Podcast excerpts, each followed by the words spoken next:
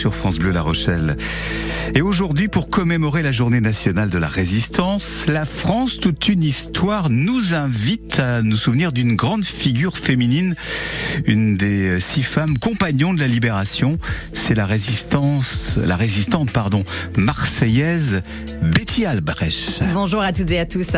Oui, une femme courageuse et incroyablement intelligente qui a consacré toute son existence à l'engagement et au combat. Et Danielle Mitterrand, qui l'avait bien connue pour l'avoir cachée chez elle, en avait gardé un souvenir intact. Bertie Albrecht, on la, on la voit toujours comme la grande héroïne des résistances, c'est vrai, comme une femme d'action, c'est vrai. Mais c'était aussi une femme, c'était une vraie femme. Née à Marseille à la fin du 19e siècle, Bertie Albrecht a 20 ans lorsque la Première Guerre mondiale éclate.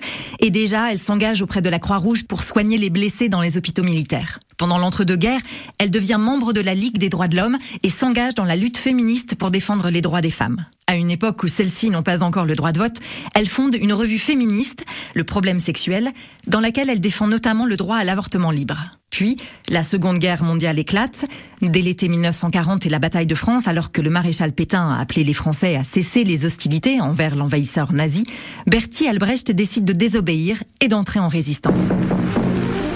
Avec le résistant Henri Frenet, elle fonde le mouvement Combat, au sein duquel elle dirige le réseau social permettant de venir en aide aux résistants en cas d'arrestation.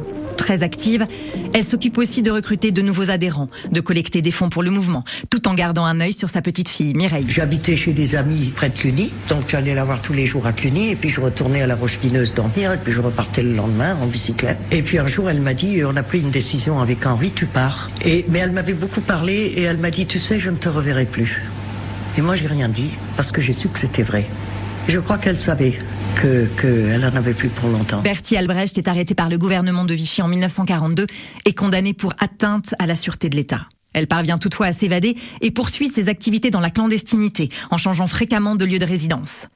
Mais quelques mois plus tard, suite à une dénonciation, elle est rattrapée par la Gestapo et torturée à plusieurs reprises. Pour préserver les camarades de son réseau, Bertie Albrecht, âgé de 50 ans, décide de se donner la mort dans sa cellule.